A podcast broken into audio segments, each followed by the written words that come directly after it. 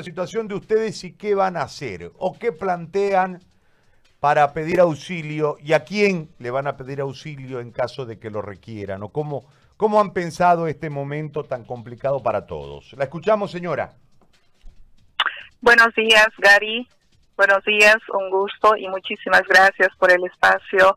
Eh, como bien lo decían ustedes en la introducción, prácticamente nosotras, las agencias de viajes, estamos pues atravesando una de las peores crisis y bueno, no solamente es en nuestro país, sino esto es a nivel general, porque es un sector bastante golpeado, como es el turismo, porque el turismo engloba todo, ¿no?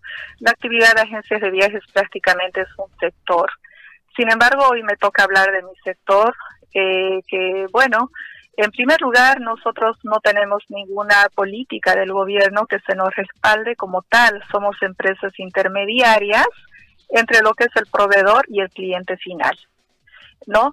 Y en base a ello le quiero indicar de que a nivel Bolivia somos alrededor de unas 600 agencias de viajes, entre lo que hacemos diferentes actividades, ¿no? En ello está lo que es el turismo interno, como somos las turoperadoras, las agencias que vendemos al detalle, están las agencias mayoristas también, representaciones eh, que tenemos de marcas importantes eh, dentro del país y bueno, esta actividad está completamente parada desde justamente mediados del mes de marzo. ¿Y, qué plantean? Porque hay ahorita un tema de conflicto principalmente con los eh, padres que tienen chicos para salir bachiller y han pagado durante un tiempo los viajes de promoción, etcétera, y eh, no los van a poder realizar y hay negativas de parte de algunas mayoristas que han dicho no le vamos a devolver. Y eso ya raya en, otra situación, porque al no brindar el servicio pueden ser pasibles a un tema de estafa. Entonces, en, ese marco, ¿qué, sugieren ustedes o cómo, cómo lo van a encarar lo que ya está vendido pero no ha sido entregado, ni siquiera se han emitido los boletos? Bien, eh, bueno, esta consulta que usted me realiza en este caso se trata justamente de las empresas mayoristas que están eh, o que trabajan justamente con grupos grandes. Eh, tengo el entendido de que lo que se puede hacer es una postergación, una postergación, por supuesto que no ha de ser ya de repente con la misma cantidad de participantes que se tenía previsto, sin embargo, también eh, se está viendo, se está viendo esto de tratar con las compañías aéreas. Sin embargo, quiero aclarar algo, que en este momento todos están en cuarentena. Hay compañías aéreas que no están en actividad hasta mediados de junio, julio, septiembre en algunos casos. Entonces, muy difícilmente se puede entrar en contacto a no ser por un correo electrónico. De repente viene también por esa situación que algunos empresarios están un poco imposibilitados de dar una mayor información. Eh, pero creo firmemente en que ellos han de extremar recursos para tratar de salir eh, de, de esto y dar una respuesta positiva a aquellos eh, clientes que han depositado la confianza en estas agencias. Sin ah, embargo, eh, Gary, al margen de ello, yo quiero expresarle que no solamente es esto, ¿no? Claro, esa es una obligación que tenemos con el cliente y nosotros tenemos que ver la forma de cómo responder de una forma positiva en la mayor, de, eso es nuestro mayor esfuerzo que hacemos.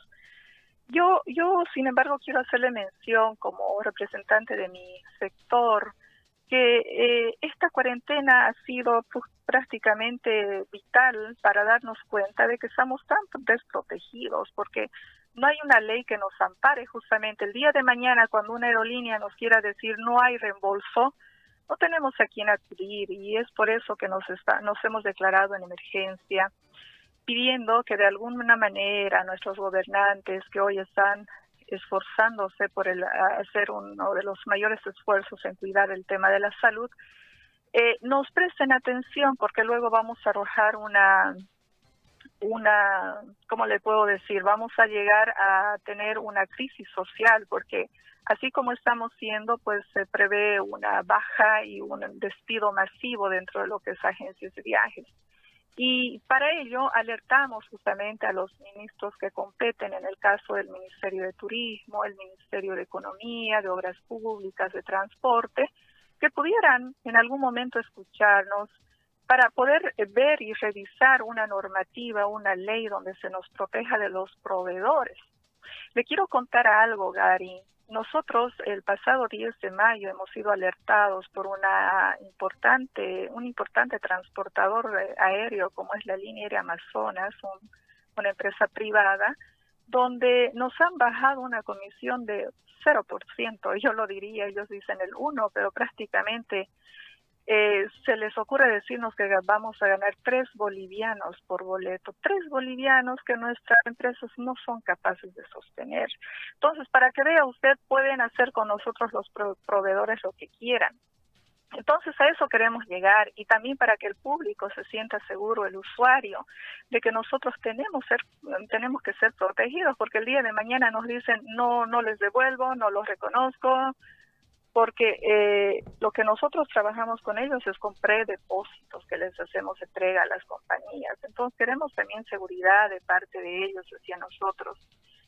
Somos empresas legalmente constituidas, aportamos con mano de obra, con trabajos, con empleos, pagamos impuestos, nos ajustamos a toda la política gubernamental, a la departamental, etcétera, pero a cambio no tenemos un ministerio que nos proteja y creo que este es el momento y los medios que nos están ayudando para que nos escuchen, Gary. Muy bien. Señora, yo le agradezco por este contacto y por contarnos esta, esta situación extrema, preocupante, que me parece que se suma a la mayoría de, los, de las actividades económicas del, del país, ¿no? Esta, esta crisis eh, que ya es un tanto desesperante y, en, y en algunos de los sectores ya está en niveles de pánico porque evidentemente no, no hayan salida al tema. Le agradezco muchísimo por este diálogo. Muy amable, señora Marisol. Gracias. Muchísimas gracias a usted por el espacio. Gracias. Marisol Echalar, presidente de la Asociación Boliviana de Agencias de Viajes y Turismo y la, real, la realidad de otro rubro que se suma al tema, a los problemas de orden económico.